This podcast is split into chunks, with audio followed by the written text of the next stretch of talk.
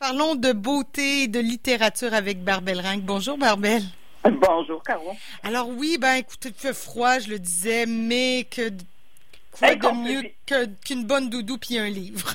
exact. Ah non, quand il fait froid, c'est la température idéale. En fait, pour moi, il n'y a aucune température qui empêche de lire. Hein? Ben non. au gros soleil. Hein. ah oui, bon, moi, j'aime moins ça, mais tu vois. ben, au gros soleil, moi, je mets à l'ombre. Ah oui, ben c'est ça. Oui, oui. Oui, c'est ça. c'est parfait aussi.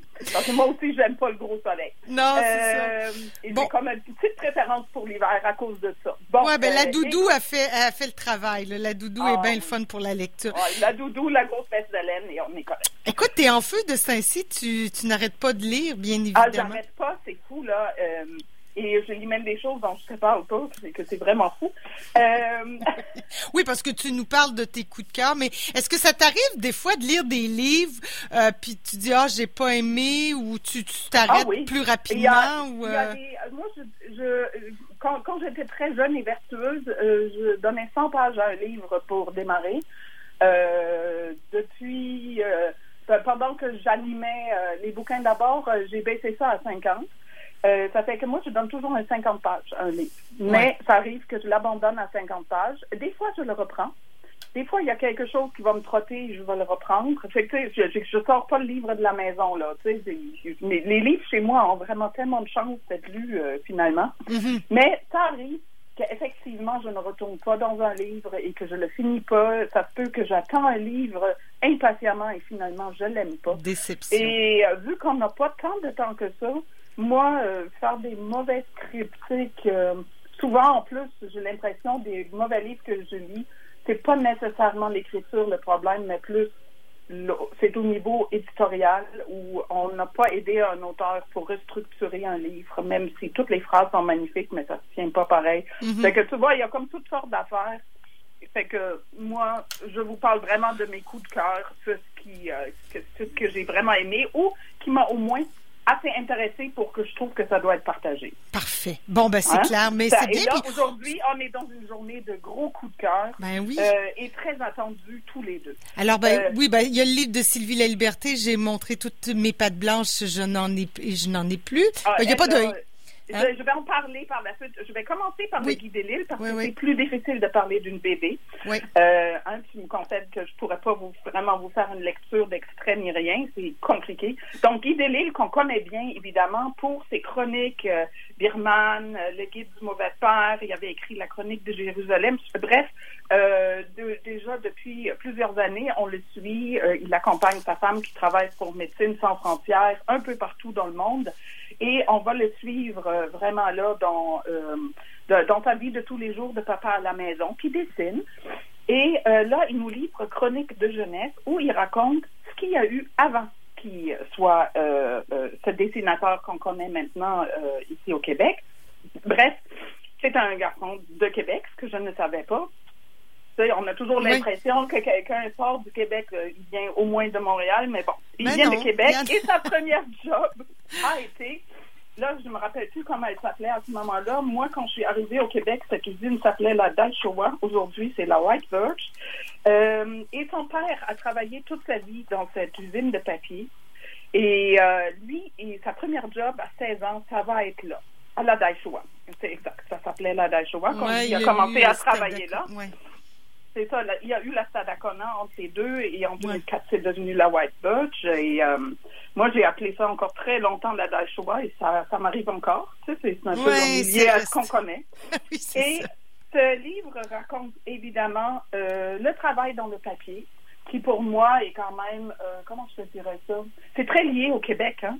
Euh, toute la mhm. production de papier, euh, de, tout ce qu'on, des produits dérivés du bois, etc. On oublie ça aujourd'hui parce que c'est beaucoup le papier récupéré, mais à cette époque-là, c'était vraiment encore le, bois qui était transformé.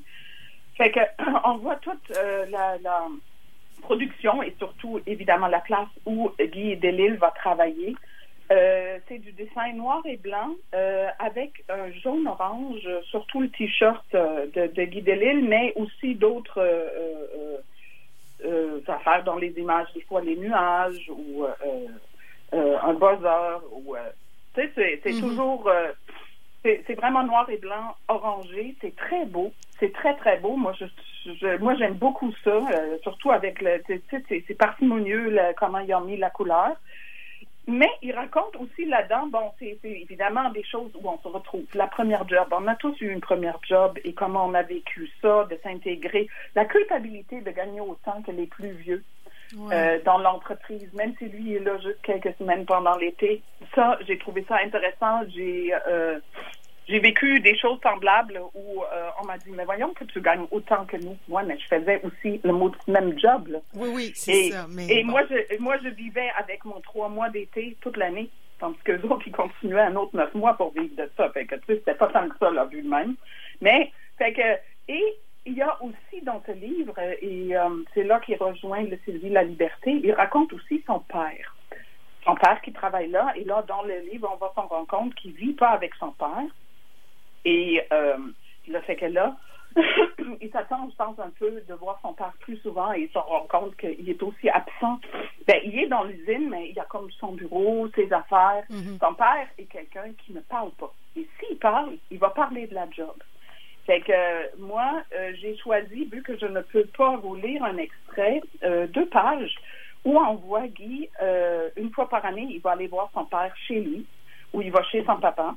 Fait qu'on le voit rentrer dans un petit appartement où il s'assoit. Et là, il y a comme euh, une conversation qui commence, qui vire tout de suite en monologue où le père, tu le vois parler. Dans les bulles, tu peux à peine lire. Là. Des fois, tu peux lire quelques lettres. Euh, à un moment donné, Guy, euh, il, va, il, il, va lui apprendre qu'il est retourné à l'usine pour une deuxième année et le père repart sur son monologue. Et euh, tu sais, tu vois des détails, le père, euh, il porte des sandales avec des chaussettes dedans. Tu sais, c'est un vrai papa, là. Oui, oui, oui. un vrai, là. Et euh, ça continue comme ça sur presque deux pages pour finir. à la fin, ils sont dans la porte où là, je vais lire un bout. Souvent alors, j'ai franchi le seuil de la porte. Il me dit, mais, puis toi, ça va? Euh, oui, ça va. La porte se ferme, il part. Tu, tu vois aussi cette solitude de ah cet homme de père euh, qui est vraiment toute seule dans son monde de, de, dessinateur technique. C'est de toute, toute, toute beauté. C'est très tendre, tout ça. Euh, aussi, euh, parce qu'il va raconter après aussi son histoire un peu avec son père, comment ça continue quand il meurt, etc. Et, sérieusement, là, un très bel hommage autant à la Dajoa, qui est aujourd'hui à White Birch, au bâtiment, euh, un hommage aussi à la production de papier au Québec. Et euh, ça fête aussi en même temps. Les premiers jobs et tu as la relation avec le père, un très, très, très, très bon euh, Guy Delisle, chronique de jeunesse.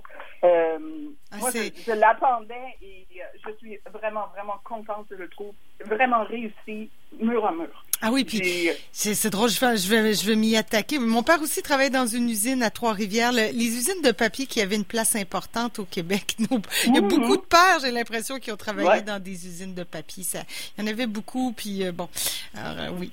Oui, non, c'est vraiment, euh, c'est quelque chose. Et là, je passe à Sylvie La Liberté. Sylvie La Liberté qui me console depuis que je la connais. Euh, quand j'étais italienne. Ça, s'appelait vraiment comme ça, quelque chose du genre. Et après, euh, euh, je tiens un fil, mais c'est un très bon fil. là, elle change toujours de forme, dépendamment de quel sujet qu'elle attaque. Là, j'ai montré toutes mes pattes blanches, je n'en ai plus. Elle raconte la mort de son frère. Hmm. Et on comprend très vite, c'est un frère extrêmement aimé, c'est un frère avec qui elle était toute sa vie en fusion, euh, aussi contre, contre un père. Ah oui. Elle vient d'une famille, le père brillant, un mathématicien brillant et fou.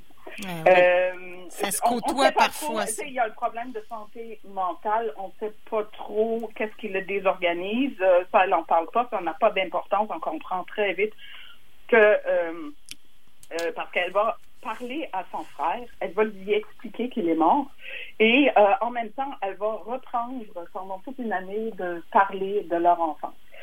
Ce n'est pas un récit où euh, toutes les pages sont pleines, c'est vraiment, comme on le connaît de Sylvie La Liberté, un texte tout en fragments. Euh, Ça fait que euh, il y a, euh, je vais lire quelques extraits, je pense que c'est vraiment plus Ouais. parlant euh, pour le moment. Fait que page 35, j'entends le mot signalement aux actualités. Le signalement est l'action d'indiquer aux autorités qu'un enfant est en détresse. Dans une fine famille subtile et de bon goût, bungalow aux fenêtres en aluminium et tapis mur à mur, le signalement est impossible. On rajoute une couche de bon goût par-dessus la détresse. Les enfants bien vêtus vont bien, Hmm. qui n'est évidemment pas le cas. hein. Non, c'est clair. Euh, Ah ouais. Est-ce qu'il y a la mère présente ou c'est vraiment autour du la, père, mère, du est- frère? la, mère, la mère est présente aussi. Toute la famille est là. Mais tu t'en rends compte que c'est le père qui a euh, été vraiment le centre de cette famille-là. Et euh, je, je vais continuer un peu des extraits. Tu vas voir euh, comment ça se développe. Page 41, je ne voulais pas raconter cette histoire parce que ce n'est pas gentil pour notre père et pas discret non plus. La discrétion est une qualité de la classe moyenne. Mais je ne fais pas partie de la classe moyenne. Je suis déclassée et depuis longtemps. Et puis toi, t'es mort. Il y a tout Ah ça. ouais. Elle- ça la ramène tout le temps. Parce que l'homme, elle, elle est seule. Sa mère est déjà plus là. Elle, elle est seule aussi avec le père. Tu sais, c'est parce que lui, évidemment, euh, euh, tu sais, elle va raconter qu'à un moment donné, il a été vraiment interné. Et, euh, mais là, une fois vieux, c'est un gentil petit vieux qui est bien médicamenté. Ça va relativement bien. Hein? Oui, oui, OK, une folie de, à ce point-là. Là, donc. Oui, Ouais, ouais. exact. 67. Je ne veux pas que tu sois un mort parmi les morts. Je ne veux pas te laisser là avec les autres morts. On ne les connaît pas, toi et moi, tous ces morts. Tu sais, tu vois, c'est des petites réflexions comme ça. Ah oui. tu fais comme, Hey, C'est grinçant quand même. Oui, c'est grinçant. Mais en même temps, moi, je trouve ça, c'est c'est une consolation qu'il y a d'autres qui peuvent penser comme ça. Parce que nous, on a tous nos morts. hein. Ben On- oui. on- et, et on vit des choses comme ça. Euh, là où elle parle de la euh, folie de son père. À l'école, la maîtresse nous explique l'infini. Je dis non, je ne le veux pas. Elle insiste avec son infini. Je me durcis. Je ne veux pas d'infini. La maîtresse me met, me met dans une classe spéciale de mathématiques où une spécialiste va s'acharner sur moi pendant des mois avec son infini. Je suis désespérée. Il ne faut pas que l'infini existe. On en parle, euh, on en a plein à la maison et c'est l'enfer de l'infini. Je veux une fin. J'ai huit ans. Oh! Tu vois? Ça- C'est évidemment l'infini, évidemment, avec Ben un oui. père mathématicien. Donc, ses propos, ça peut être vraiment, vraiment euh, très important. Et je lis un petit dernier. Euh, L'an passé, j'étais allée te rejoindre en pleine nuit aux urgences de l'hôpital. Notre père était tombé sur la tête. Le médecin jeune ayant tenté a mis de la colle sur la coupure. Après, on a attendu que la colle sèche et que le transport adapté aux personnes en fauteuil roulant vienne nous chercher. C'était très long et hospitalier. Je voyais bien à l'hôpital combien le personnel soignant avait beaucoup d'empathie pour toi et moi. Deux vieux enfants qui aiment leur père. L'infirmier a même dit votre papa. J'ai pensé, n'exagérez pas, il y a longtemps que j'ai cessé de l'appeler papa. Mais il est bon de voir combien les gens aiment quand les enfants aiment leurs parents. Les gens aiment l'amour et assez souvent n'en connaissent pas le prix. Hi, c'est tellement dur!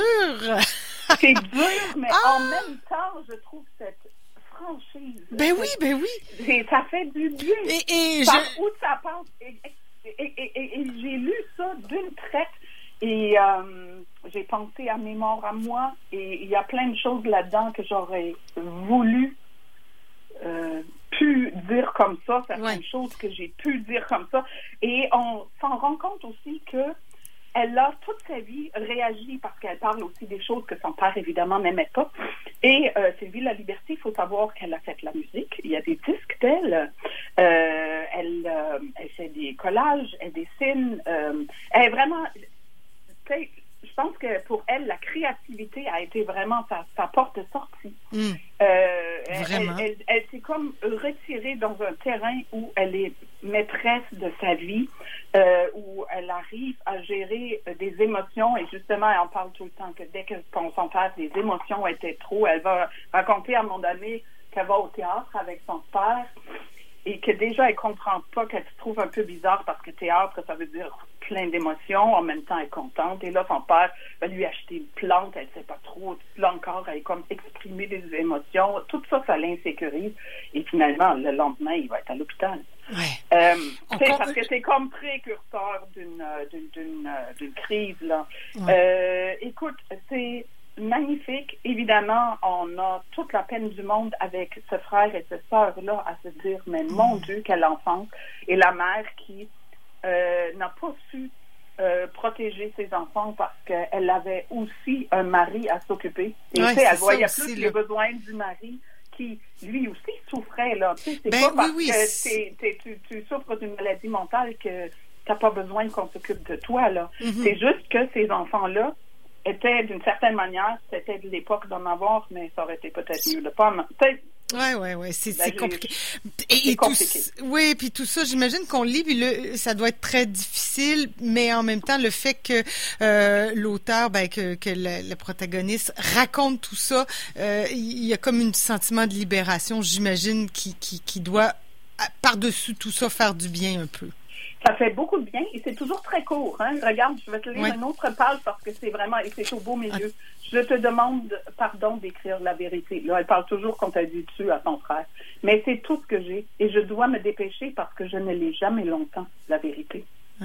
Tu sais, tu vois, elle est toujours à la traîne euh, de, de, de, de ses émotions aussi. Euh, écoute, moi, là, ce livre-là, euh, comme toutes les autres, en fait, un, je l'ai prêté, il n'est jamais revenu, mais bref, euh, c'est- l'histoire de ma vie.